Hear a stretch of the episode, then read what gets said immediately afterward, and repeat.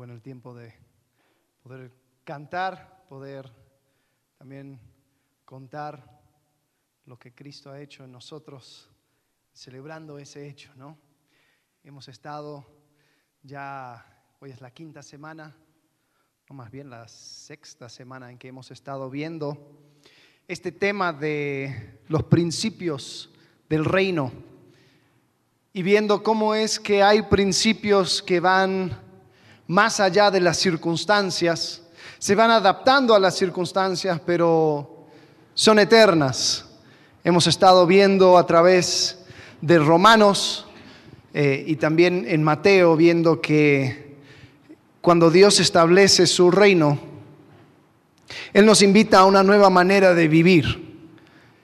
En Mateo capítulo 5 al 7, Jesucristo va estableciendo aquellas normas del reino.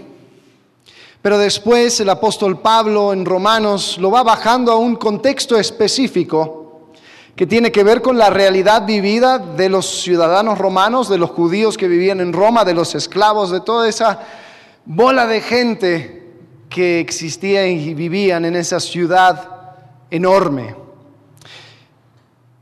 Y lo que rescatamos de eso es que así como había un contexto en el tiempo de el apóstol Pablo, también nosotros estamos viviendo en un contexto donde estamos tratando de vivir las realidades que nos toca, pero según las normas o según las, las reglas del reino de Dios. Esta pandemia no nos, eh, aunque a nosotros nos llega de sorpresa, a la iglesia pues la iglesia ha pasado por situaciones similares o peores a través de su historia y definitivamente a Dios no le llega de sorpresa. Y viendo a Romanos de revés, empezamos con capítulo 16, después 15, 14, 13 y hoy, hoy 12. Lo hicimos así porque se ha cometido un error de ver a Romanos como si fuera un libro de teología. Y sí, tiene mucha teología y tiene mucha riqueza de donde podemos sacar. Pero el libro de Romanos en su fundamento es un libro pastoral. Es un libro que responde a circunstancias reales y personas reales que vivían en un tiempo y así como dije en un contexto. Entonces, al leerlo al revés, podemos apreciar un poco más esas cosas. Y los principios que hemos estado compartiendo en estas últimas semanas han sido estas. Número uno, a ver si se acuerdan. El reino de Dios siempre se trata de personas. Después con Marcelo vimos que crecemos en Cristo edificando. Ya, no hay tanta seguridad. A otros. Número tres, mi, mi crecimiento personal nunca se verá igual al de otro. Y después, la semana pasada vimos que su palabra siempre apunta a la transformación. No la reformación, no el echarle ganas, sino a una transformación total. Hoy vamos a ver, a la luz del capítulo 12 de Romanos, que las responsabilidades personales son inexcusables. Las, las responsabilidades personales son inexcusables.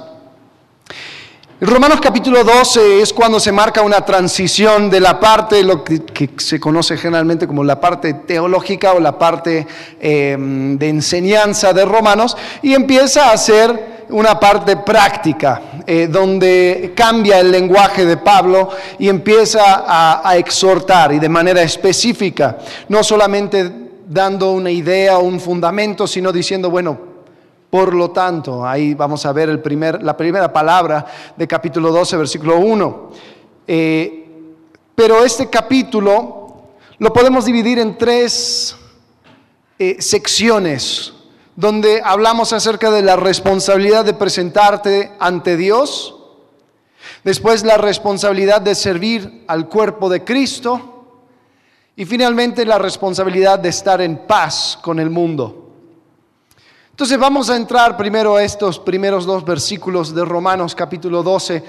Son conocidos, algunos lo saben hasta de memoria, comienza así diciendo, así que, hermanos, Os ruego por las misericordias de Dios que presentéis vuestros cuerpos en sacrificio vivo, santo, agradable a Dios, que es vuestro culto racional. No os conforméis a este siglo, sino transformaos por medio de la renovación de vuestro entendimiento para que comprobéis cuál sea la buena voluntad de Dios, agradable y perfecta. Entonces, vamos a ver ¿Qué es lo que quiere decir? Porque estos dos versículos son versículos muy densos. Ahí podemos, la verdad, pasar semanas y semanas y semanas tratando de desempacar estos dos versículos, pero no lo vamos a hacer. Vamos a tratar de sintetizar lo más que podamos. Comienza diciendo Pablo, así que, así que qué. Bueno, es la conclusión de los primeros 11 capítulos y especialmente el final del capítulo 11. Eh, el apóstol Pablo termina capítulo 11 resumiendo un tema que comienza en el capítulo 9. 9, 10 y 11 tiene que ver con un tema en particular. Tiene que ver con la salvación de los israelitas, de los judíos. Eh, Pablo tenía un peso muy grande en su corazón por su pueblo y decía que él estaba dispuesto aún de ser anatema eh, aún de ser maldito por Dios, si eso significara que eh, el pueblo de Israel se pudiera salvar. Entonces él expone su corazón y habla acerca de lo que ellos trajeron, el pueblo de Dios, a la mesa y cómo es que los gentiles beneficiaron de eso. Entonces si vemos el, en capítulo 11, versículo 28, hablando de los judíos, Pablo dice así, así que en cuanto al Evangelio, son enemigos por causa de vosotros, vosotros siendo eh, los gentiles. Pero en cuanto a la elección, son amados por causa de los padres, porque irrevocables son los dones y el llamamiento de Dios. Porque como vosotros también en otro tiempo erais desobedientes, desobedientes a Dios, pero ahora habéis alcanzado misericordia por la desobediencia de ellos, así también estos ahora han sido desobedientes para que por la misericordia concedida a vosotros, ellos también alcancen misericordia, porque Dios sujetó a todos en desobediencia para tener misericordia de todos. Y aquí entra como en una, una postura de adoración y de oración, yo me imagino a Febe, que era la que trajo la carta de los romanos, en este momento asumiendo una postura de oración y diciendo, oh profundidad de las riquezas y de la sabiduría de la ciencia de Dios, cuán insondables son sus juicios e inescrutables sus caminos, porque ¿quién entendió la mente del Señor? ¿O quién fue su consejero? ¿O quién le dio a él primero para que le fuese recompensado? Porque de él, por él y para él son todas las cosas. A él sea la gloria por los siglos. Amén. Así que, y ahí es donde entra el capítulo 12, ya que todo es para su gloria, ya que de los dos pueblos, judío y gentil, son unidos por la sangre de Cristo, ya que todo se trata de Cristo, y empieza diciendo, os ruego. No está usando un mandato apostólico, no está usando su autoridad para decir, os mando, os exijo, Usa la misma palabra que se usa para el Espíritu Santo, para caleo. Te llamo al lado mío, te exhorto, te ruego por las misericordias de Dios, las misericordias de Dios, el único fundamento sobre el cual podemos pararnos, porque si tratáramos de pararnos sobre nuestra propia justicia, caeríamos. Entonces solamente por las misericordias de Dios puedo hacer cualquier cosa. Ese es su fundamento. Y dice, te ruego, por la misericordia de Dios, que presentéis vuestros cuerpos. No tu mente, no tus bienes, sino todo tu ser, tú como persona, completo. Presentéis vuestros cuerpos en sacrificio vivo.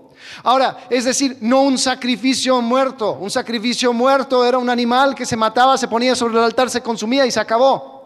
Un sacrificio vivo es ahora la transformación de tu vida. Que cada paso, cada, eh, momento, cada pensamiento, cada acción, cada día que tú pases sobre esta tierra se entregue a Dios como un sacrificio. No estamos hablando de una pasividad, sino un sacrificio activo. Y lo califica diciendo que sea santo es decir, completo, sin ningún bache, sin ninguna, ninguna excepción, agradable a Dios. Es decir, no a tu criterio ni a mi criterio, sino el criterio que establece Dios, al que un sacrificio que le agrade a Él. Muchas personas le encantan tener a Dios a su medida. Bueno, es que yo no veo a Dios así, yo no considero que Dios sea así. Es que la verdad no importa tu opinión o la mía. Importa qué es lo que dice Dios acerca de sí mismo. ¿Qué es lo que dice Dios acerca de cómo nos debemos de conducir? Yo no voy haciendo un Dios a mi talla. Que este sacrificio sea santo, agradable a Dios. Y dice que es vuestro culto racional. Ahora, esta palabra racional en el griego es lógicos, desde donde sacamos la palabra lógico. Eh, significa eh, en, el original algo que tiene que ver con la palabra. Eh, pero si nosotros lo entendemos, es, es algo según el logos. Y entendemos que esa palabra logos, a la luz del de, Evangelio de Juan, tiene un significado mucho más amplio que simples palabras. Cuando Juan presenta a Jesucristo en el Evangelio, dice, en el principio era qué? El verbo, el logos. Y este logos era la manera en que lo etéreo y lo terrenal se unía en el verbo, en la palabra. Hay mucho, mucho, mucho del cual se puede hablar. Pero podríamos pensar que quizás cuando Pablo estaba escribiendo esto, dice, es tu culto según el Logos. Podría ser que tenía en mente a Cristo. Y podríamos decir que es tu culto perteneciendo a Cristo. Es decir, Cristoforme. Ahora eso tal vez es una palabra que no has escuchado. Cristoforme. Eh, cuando lo uso lo que quiero decir es tomando la forma de Cristo permitirse ser moldeado por Cristo, impulsado por Cristo, pareciéndose cada vez más a Cristo, cristoforme. Ahora, ¿por qué no uso la palabra cristiana? Porque cristiano tiene que ver con creencias, cristoforme tiene que ver con una dirección y una acción y un estilo de vida. Entonces, cuando digo cristoforme, a eso quiero llegar. Entonces Pablo dice, te ruego que presentes tu cuerpo como sacrificio vivo, santo, agradable a Dios, que es vuestro culto cristoforme, es tu culto que hace que parezcas, te parezcas cada vez más a Cristo. Después continúa Pablo diciendo, no os conforméis a este siglo. Ahora, ¿cómo era el siglo, la era, la forma de pensar en el cual vivía Pablo, en el cual vivían sus oyentes en Roma. Bueno, así como hablamos hace un par de semanas acerca del honor y jerarquía del imperio romano, habían muchas cosas que, iban influenciando a los romanos. Hablamos acerca de esa, esa idea, el cursus honorem, que era el curso de honra que tenía que seguir cada buen romano si quería llegar a, tener lo máximo de un romano, que era honra, poder, y que termina muriéndose y, que la gente construye una, estatua en su, en su honor. Eh, había una, un aire que se respiraba en Roma, donde absolutamente todo era político.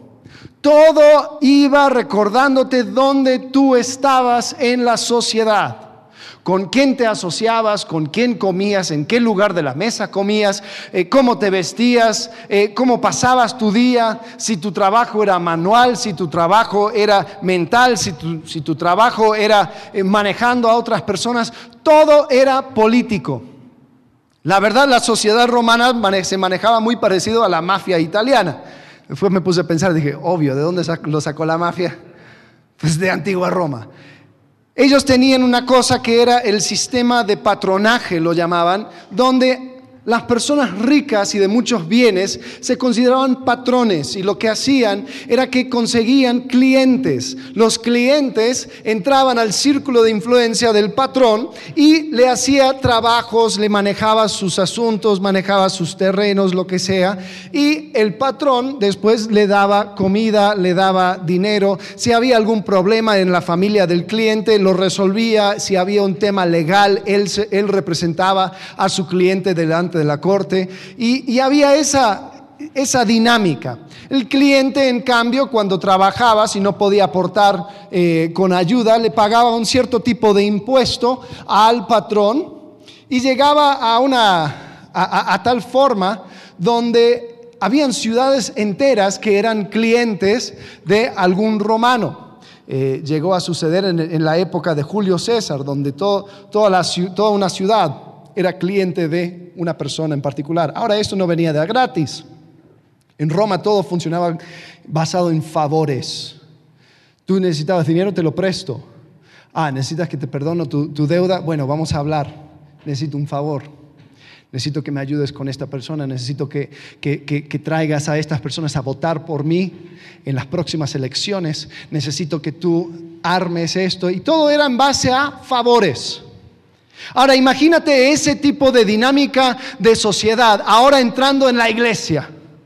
Imagínate cómo debe ser ahora que el patrón sentado con su cliente y los dos adorando a Cristo. Y en esa dinámica el cliente quizás es aquel que, crece más en Cristo y ahora va a tener una función tal vez de liderazgo. Uh, si no estuviera Cristo de por medio, rápidamente la sociedad romana sería de tanta influencia en la iglesia que se pareciera como la misma cosa. Bueno, pero no eran solamente los romanos que existían dentro de estas dinámicas de iglesia, también estaban los judíos y los judíos no se quedaban atrás. Ellos también tenían una dinámica de reglas y de exclusión. Ellos no podían entrar en la casa de un gentil porque eso les contaminaría. Los llamaban perros. Decían, no, no, no, yo me junto con los de mi tribu, los de eh, mi creencia, los que se, se parecen a mí, los de la circuncisión. Yo no voy a entrar, no voy a dialogar, no voy a eh, hablar con estas otras personas. Y ellos constantemente se iban midiendo también en base a cómo seguían la ley, si seguían este precepto, si lo hacían así, así, así, así. Y ese es el siglo al cual no se deben de conformar. No os conforméis a este siglo. Ahora la pregunta es, hoy en día, ¿Cuál es el siglo al cual no nos debemos de conformar? Nosotros también, en el siglo XXI, tenemos nuestro propio cursus honorem. Eh, tal vez viene con un título, tal vez viene con un puesto, tal vez viene con eh, una cantidad de seguidores en Internet, ¿no? con una cierta cantidad de likes en una, en una plataforma social, viene con la influencia que yo puedo llegar a tener. Hay personas que viven basado en su influencia. Dice, ah, bueno, tú, quieres promocionar este producto, bueno, yo tengo tantos seguidores y te voy a cobrar tanto para que yo después hable acerca de este producto u otro. Es muy interesante, como que estamos regresando a los tiempos antiguos. Ahora estamos siendo empujados a pensar de cierta manera, a actuar de cierta manera. Ya hay cosas que no se pueden decir porque si no te van a acusar de retrógrada. Ya hay cosas que no puedes oponer porque después van a decir, a ver, tú no estás a favor de el progreso, entonces constantemente estamos siendo conformados a una forma de vivir. Pero Pablo dice, resiste eso. Sino transformaos por medio de la renovación de vuestro entendimiento. Es decir, un cambio fundamental por medio de una nueva manera de pensar. Es volver a la base hasta cuestionar todo lo que tú has recibido de esta sociedad, de esta cultura. Cuestionar mi razón de vivir. Cuestionar las, aspiraciones de mi corazón. Y ver cada cosa a la luz de la vida en Cristo. Y la pregunta que debe resonar en nuestro corazón y mente es, si Cristo ha resucitado y ahora está reinando, ¿cómo debería vivir mi vida? ¿De qué manera debería de vivir mi vida?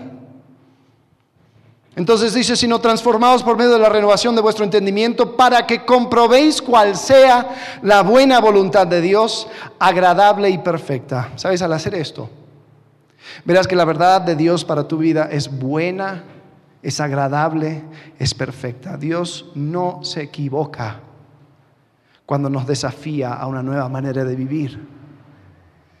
Ahora, Él no nos manda a una, vida llena de frustraciones y sufrimientos. No, no, no. Nos manda a una vida abundante. No una vida fácil, pero sí una vida plena. Una vida donde no tengo que preocuparme por las mismas cosas del cual se preocupan las personas de este siglo. Jesús mismo lo dice en el Sermón del Monte, dice, mira a los lirios del campo. Ellos no trabajan, no hilan, pero ni Salomón en todo su esplendor se viste como ellos. Mira los pájaros. Entonces él lo que estaba diciendo es, mira, las cosas por el cual se preocupa el mundo y se frustra y todo lo demás, deja eso a un lado. Esto es una nueva manera de vivir, sino transformaos para que comprobéis cuál sea la buena voluntad de Dios, agradable y perfecta. Y te voy a decir algo, ningún romano al entregarse plenamente a Cristo, miraba hacia atrás al cursus honorem diciendo, ¡ay, podría haber sido un senador! O podría haber tenido esto y lo otro. No, no, no, no, no. Cualquier persona que había sido transformado por medio de la renovación de su mente no tenía remordimiento. Ningún judío al, entregar su vida completamente a Cristo regresaba y decir, ay, pero yo podría haber seguido toda la ley. No, no, no, no.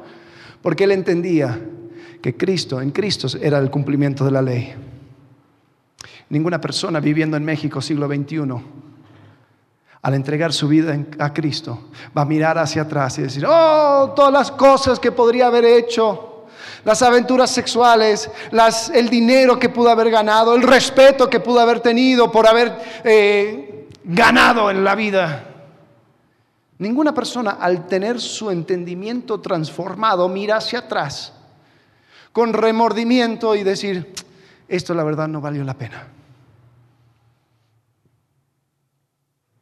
Entonces, si al mirar hacia adelante a una vida en Cristo, te da miedo, te hace sentir como que vas a soltar muchas cosas, como que va a ser una vida frustrada, te voy a decir algo, todavía no has sido transformado en tu manera de pensar. Sigues tratando de importar las reglas de este siglo a la nueva vida en Cristo. Y sabes que es incompatible. Después continuamos. Es la responsabilidad primero de presentarse delante de Dios. Y ojo, quiero remarcar algo. Esa responsabilidad es una responsabilidad personal. Yo no puedo hacer que tú cambies tu manera de pensar. Yo no puedo, ninguna persona puede hacer que tú seas transformado por medio de la renovación de tu entendimiento. Eso es una responsabilidad personal de presentarte delante de Dios y pedir que Él te transforme, que Él te cambie. Permitir que las fuerzas de este siglo ya no tengan ese peso que antes tenían.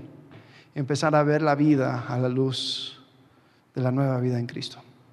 Personal. Después está la responsabilidad de servir el cuerpo de Cristo. Romanos 12, 3 dice así, digo pues por la gracia que me es dada, a cada cual que está entre vosotros, que no tenga más alto concepto de sí que el que debe tener, sino que piense de sí con cordura, conforme a la medida de fe que Dios repartió a cada uno. Después de que renuevo mi entendimiento, después de que mi forma de pensar cambia, ya no voy a tener un concepto exagerado de mí, porque ya, voy a entender que la vida no se trata de mí. Tenemos que entender que a cada persona Dios le da una medida de fe o una medida, eh, eh, este concepto ha sido mal entendido, ese conforme a la medida de fe. Eh, a veces lo, pensamos que no, Dios me da a mí tanta fe y a ti tanta fe y al otro mucha fe y al otro poca fe. No está hablando acerca de la fe como mi creencia o lo que, yo creo acerca de Cristo. Cuando habla de la fe, está hablando acerca de mi lugar dentro de la familia de la fe. Y a cada uno les ha dado una medida o una manera de llevar a cabo su participación dentro de la familia de la fe. ¿De dónde saco esto? Bueno, de lo que, lo que sigue hablando el apóstol Pablo en versículo 4. Dice, porque de la manera que un cuerpo tenemos muchos miembros, pero no todos los miembros tienen la misma función, así nosotros, siendo muchos, somos un cuerpo en Cristo y todos miembros así, eh, todos miembros los unos de los otros. De manera que, teniendo diferentes dones, según la gracia que nos es dada, si el de profecía, úsese conforme a la medida de la fe, o si de servicio, en servir, o el que enseña en la enseñanza, el que exhorta en la exhortación, el que reparte con liberalidad, el que preside con solicitud, el que hace misericordia con alegría. Entonces Pablo está hablando acerca de tu medida de la fe, tu manera de ir participando en el cuerpo de Cristo. Y habla acerca de lo que nosotros llamamos dones espirituales. Ahora, eh, creo que también es un, tema que, muchas veces se maneja mal, a veces se, describe dones espirituales como si fueran superpoderes, ¿no? Como si fuera una cosa, yo acepto a Cristo y ¡bang! ya tengo, ahora soy súper misericordioso, y ahora soy súper dadivoso, y ahora soy el súper exhortador, y juntos somos los... No, o sea, no funciona así. Lo que Pablo está diciendo es que cuando tú vives tu vida de manera cristoforme, tú vas a expresar eso de una manera única. Tu expresión de una vida cristoforme va a ser influenciada por tus circunstancias, por tus habilidades, por tus talentos, por tu, eh, tu alrededor, por todo lo que quien eres. Y la gracia de Dios es de que tú ahora puedes usar eso al servicio del cuerpo de Cristo. ¿Sabes? E, eso es lo que significa don. Don significa regalo. Es un regalo de Dios el hecho de que tú puedes entregar lo que tú tienes al servicio de la iglesia. Ahora, eso junto con la ayuda del Espíritu Santo es lo que va haciendo que esta iglesia vaya creciendo. Sí, en el, al comienzo vemos en el libro de Hechos de que habían algunos dones que eran espectaculares, dones como hablar en diferentes idiomas, eh, dones como interpretar e, ese hablar. Y el Espíritu Santo iba manejando y, creciendo la iglesia como él quería. Pero no era una cosa del cual se tenía que forzar. En, la, carta a los Corintios, Pablo habla mucho acerca de eso. Dice, no, no, no, no, no, no estamos buscando ciertos dones. Tenemos que entender que nos necesitamos. Pero aquí en Romanos, el énfasis está en la responsabilidad personal de presentarte delante del cuerpo de Cristo para servir. Y cada persona que va a servir va a servir de otra manera. Y eso es un regalo de Dios. Pero vuelvo a decir, es una responsabilidad personal. La pregunta tiene que dejar de ser, ¿qué don tendré? Y tiene que comenzar a ser, ¿cómo puedo ser de ayuda? ¿Cómo puedo ser de ayuda yo? ¿Qué es lo que tengo? ¿Qué traigo a la mesa? Y que el Espíritu Santo haga haciendo su obra para que yo pueda ser efectivo en lo que yo traigo a la mesa, porque eso realmente es el regalo de Dios. El hecho de que Él me ha hecho útil para su cuerpo. Amén. Pero es personal. Pablo continúa y dice, el amor sea sin fingimiento, aborrecer lo malo, seguir lo bueno. Amaos los unos a los otros con amor fraternal. En cuanto a honra, prefiriéndoos los unos a los otros.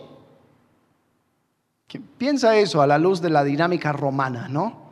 En cuanto a honra, prefiriéndoos los unos a los otros. En lo que requiere diligencia, no perezosos, fervientes en espíritu, sirviendo al Señor, gozosos en la esperanza, sufridos en la tribulación, constantes en la oración, compartiendo para las necesidades de los santos, practicando la hospitalidad, bendecid a los que os persiguen, bendecid y no maldigáis. Y aquí hay un, como una, un, eco del mensaje de Jesucristo en el Sermón del Monte. Gozaos con los que se gozan, llorad con los que lloran, unánimes entre vosotros, no altivos, sino asociándoos con los humildes. No seáis sabios en vuestra propia opinión. Ahora, en este, eh, es tan compacto este, este pasaje que, vuelvo a decir, podríamos pasar eh, meses y meses tratando de desempacar todo esto, pero para no hacer eso, simplemente voy a hacer preguntas a la luz de todas estas exhortaciones. Primero, ¿de qué manera se finge el amor? Pablo dice, el amor sea sin fingimiento, aborrecer lo malo, seguir lo bueno. ¿De qué manera se finge el amor? ¿Cómo puedo llegar a tener un amor más sincero yo? ¿Trato a los de mi iglesia local como mis hermanos? ¿Cómo estoy dando preferencia al otro? ¿Qué áreas de mi vida me hace falta diligencia? Pensar en la esperanza que tengo en Cristo me trae gozo. Él dice, gozosos en la esperanza. ¿Hace algo en mi corazón, en mi mente? Pensar en la esperanza que tengo en Cristo. ¿Hay cosas que no estoy dispuesto a sufrir por Cristo? Señor, toma todo menos mi billetera. Señor, toma todo menos mi familia. Señor, toma todo menos mi comodidad. ¿Qué tal si acortamos esa frase? Señor, toma todo, punto. ¿Tengo una práctica constante de oración en mi vida? Aparte de ofrendar, ¿de qué manera estoy ayudando a suplir necesidades de otros? ¿Cómo estoy practicando hospitalidad? ¿Cómo trato a los que me quieren hacer daño? ¿Cómo celebro las cosas buenas que le suceden a otras personas dentro de la iglesia local? Hay personas que no pueden gozar con los que se gozan. O te gozas conmigo, pero yo no voy a gozarme contigo porque, ah, no, qué pesado, me hubiera pasado a mí, qué envidia. ¿Cómo compadezco con las personas que están pasando por un momento difícil? Ay, no, no, no, no, hable porque no quería incomodar. No, no me quería meter porque ¿para qué? No, porque si después me cuenta, después ahora soy responsable. Ahora me tengo que, tengo que hacer algo. ¿Cómo estoy contribuyendo a la unidad? Es muy fácil mirar desde afuera y decir, ah, falta unidad. O yo no me siento incluido, entonces yo no, no, no, no veo unidad. La pregunta no era esa.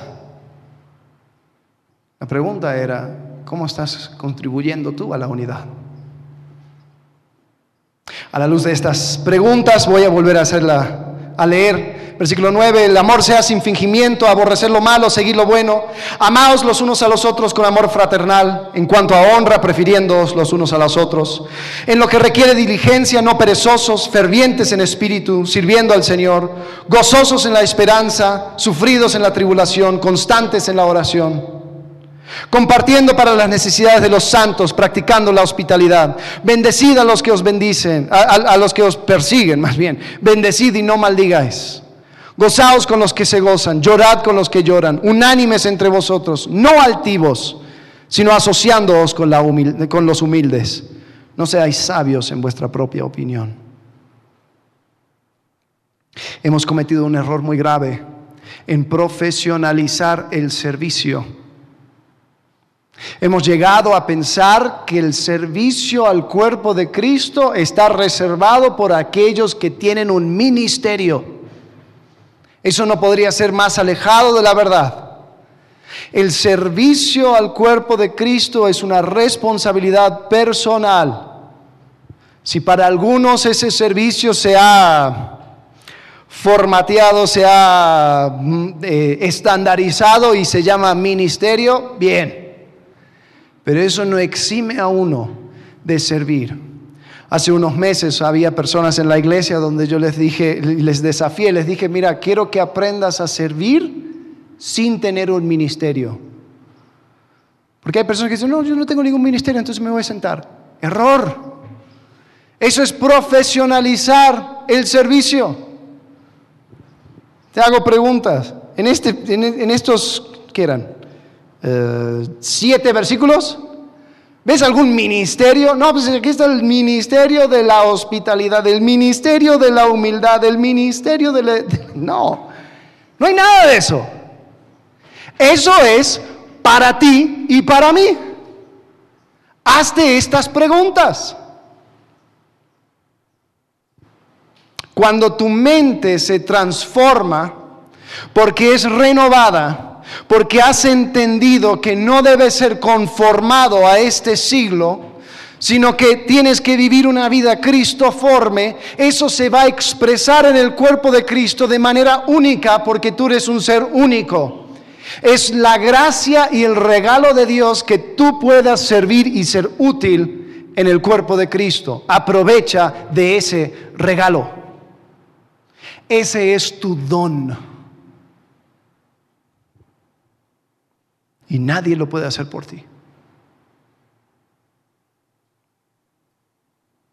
Evitemos el error de ser consumidores de la gracia de Dios. Empecemos a experimentarlo en nuestro servicio.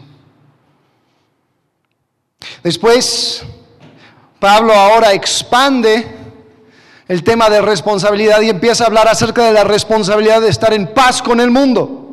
Versículo 17 dice, no paguéis a nadie mal por mal.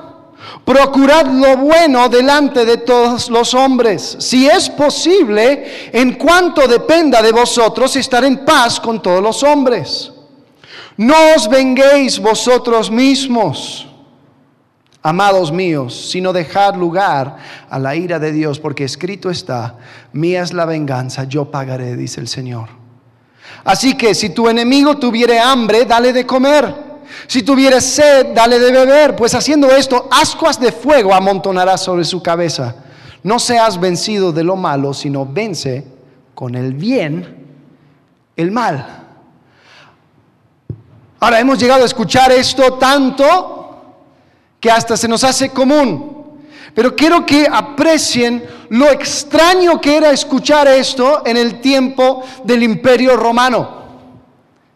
Pablo estaba escribiendo en un momento, un periodo que los historiadores lo nombran la Pax Romana o la paz romana. Y esta paz romana se dio porque era tanto la fuerza militar de Roma que por un periodo de más o menos 200 años nadie iba a intentar contra Roma, ni de manera interna por una guerra civil, ni de manera externa por, por personas afuera del imperio tratando de atacarles. Era tanto la fuerza de, eh, de la fuerza militar de los romanos de que se instituyó una paz. Y Pablo está diciendo, oye, Paz a través de fuerza no es lo que les invito a hacer. Les invito a la paz a través del bien. Busca la paz haciendo el bien.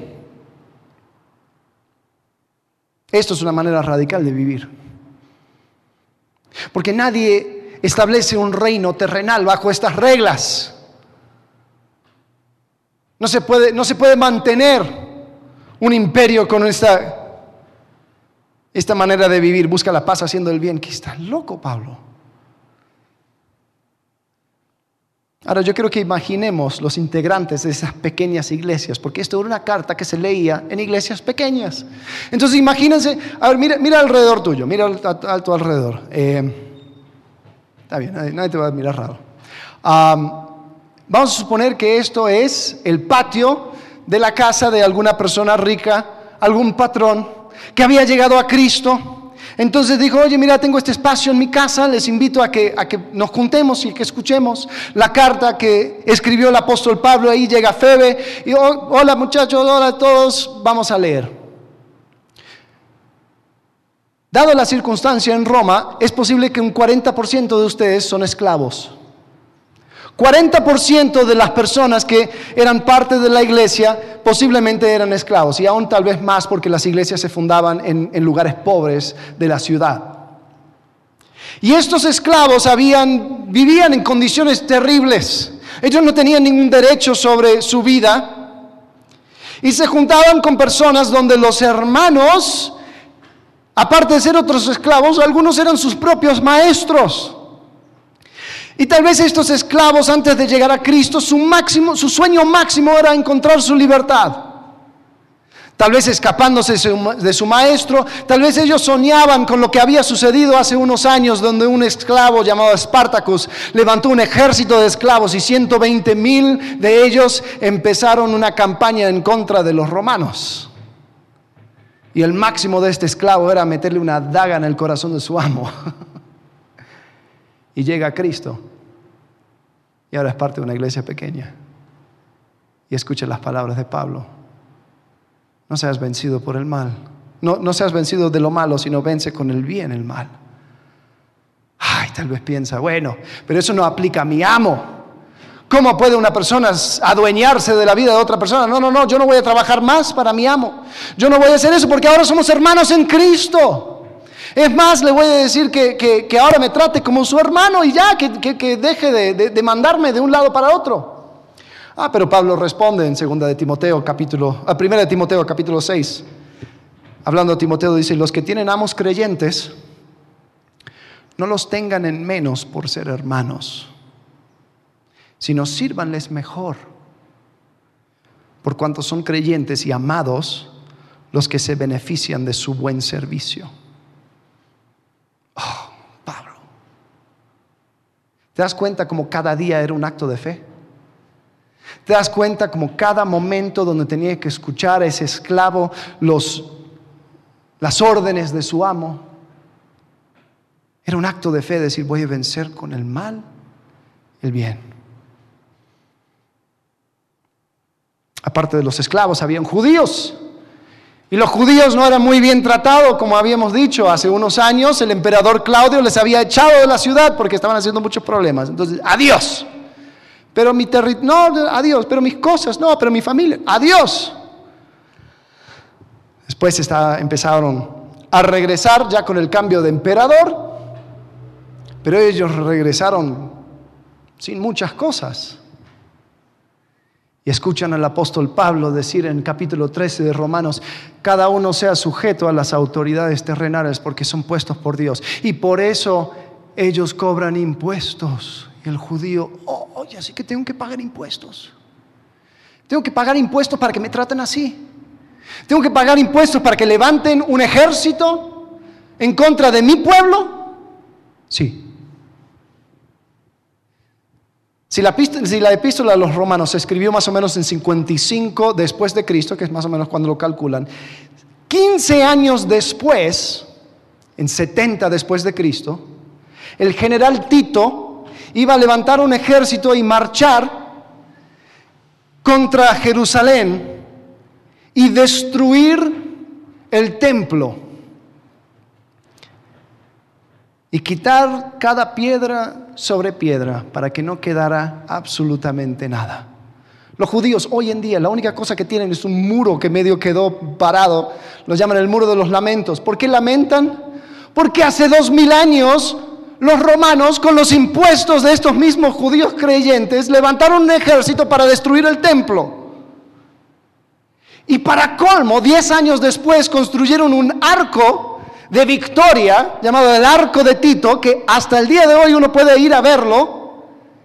Y uno ve y, pasó por debajo de este arco todo el ejército triunfante de Tito. Y como un insulto a los judíos ponen en, relieve detalles del saqueo del templo. Ahí lo puedes ver, ahí puedes ver cómo están sacando todos los elementos del templo de Jerusalén. Está hasta el día de hoy parado. Y Pablo está diciendo, quiero que vivan en paz. Quiero que paguen sus impuestos. Quiero que respeten a las autoridades terrenales. Oh. Qué manera más confusa de vivir. Pero Pablo dice, busca la paz haciendo el bien. Sabes, yo estoy convencido que en los próximos 10 a 15 años el mundo entero va a sufrir un cambio que va a dejar a la sociedad irreconocible. Esto es mi opinión. Pero ya estoy viendo grietas abrirse de tal forma que vamos a sufrir, que, que, coronavirus y ponerse una máscara va a quedar, o sea, en la nostalgia. Vamos a decir, ay, ¿te acuerdas cuando nos juntábamos y ponían la máscara y nos, nos, ponían gel antibacterial? Ay, sí, sí, era, qué hermosos tiempos. Estoy convencido que en 15 años no vamos a reconocer la sociedad. Después me preguntas las razones y ahí con un, con un café ahí te puedo decir lo que, lo que pienso, pero a lo que voy es que se vienen cambios. Se vienen cambios fuertes. Y el obrar de este siglo, si nosotros ponemos nuestra esperanza sobre, este, sobre el obrar de este siglo, vamos a quedarnos muy desilusionados. Y Cristo nos invita a vivir una manera, de una manera diferente. Cristo nos invita a seguir su reino. Sabes, eh, en estas últimas semanas he estado muy metido en el tema de la historia y me, quise investigar cuáles eran los imperios o los sistemas de gobierno que han durado más tiempo en toda la historia. Bueno, hablan acerca de un par. Uno es la República de Venecia. Dicen que Venecia duró como república 1100 años. Mucho tiempo. Después el que le sigue es la monarquía de Inglaterra que ha durado 936 años. ¡Wow! Y eso por fuerza y por medio de ejército y por medio de, la politiquería. Pero después vemos el reino de Cristo y vemos que su iglesia sigue estando después de dos mil años. Y sabes que de aquí continúa hasta la eternidad. No debería de funcionar con esta manera de, vivir, haciendo, buscando la paz a través del bien, no tiene sentido. Buscando un cambio, una forma diferente, respetando autoridades, buscando unidad, cada uno menospreciando su propio ego para buscar el bien de los demás, eso no tiene sentido. Pero esas son las reglas del reino. Y hasta ahora ha servido. El reino de Dios está aquí para siempre. Se trata siempre de personas. Crecemos en Cristo edificando a otros. Mi crecimiento personal nunca se verá igual al de otro. Su palabra siempre apunta a la transformación y las responsabilidades personales son inexcusables. En Marcos capítulo 14, Jesucristo siendo cuestionado por Pilato, o más bien por el sumo sacerdote. Está ahí delante del sumo sacerdote dice que Jesús callaba y nada respondía.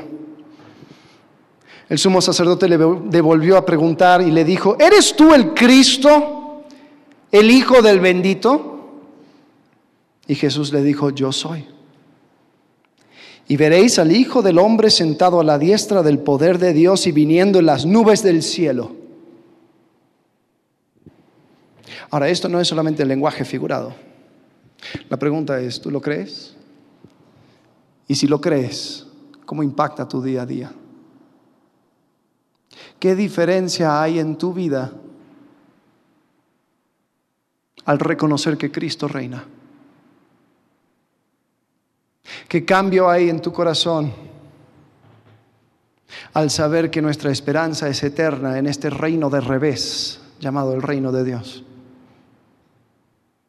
¿Quieres ser parte? Entrega tu vida al rey de este reino. Vive por sus reglas como ciudadano de este reino. E involúcrate en su familia, la familia de Dios, el cuerpo de Cristo. Pero estas responsabilidades son personales. Nadie lo puede hacer por ti.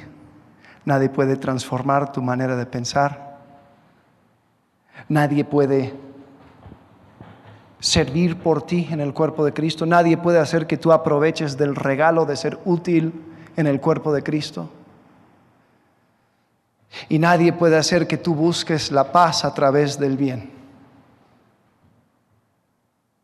Es tu responsabilidad delante de Dios, es mi responsabilidad delante de Dios. Pero qué hermoso es vivir como quien pasa por este mundo sabiendo que su ciudadanía está en el cielo. Qué increíble es la diferencia. Vamos a orar. Padre, gracias porque tus principios siguen siendo firmes. Y Señor, cuando lo vemos a la luz de este mundo no tiene sentido, pero Señor, tú sigues siendo fiel. Te pido que pongas en el corazón de cada uno, que pongas en mi corazón, Señor, la responsabilidad personal que tengo delante de ti, delante del cuerpo de Cristo, delante del mundo. Demostrar una diferencia. Demostrar que tu señorío en el corazón es lo que hace toda la diferencia. Te pido, Señor, que tu Espíritu Santo pueda trabajar en el corazón de cada uno para que podamos alinear nuestra vida a una vida cristoforme, a una vida que se parece más y más a ti. Agradecemos en el nombre de Cristo Jesús. Amén.